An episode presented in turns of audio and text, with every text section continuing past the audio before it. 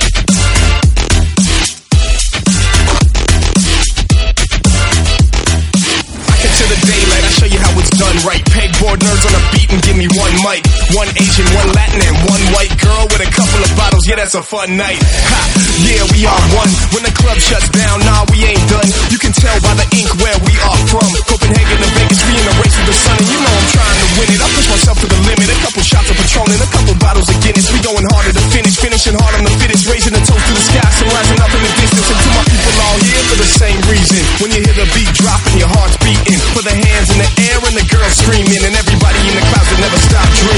Let's go. we Will be rising to the sun? What's it called? What's it called?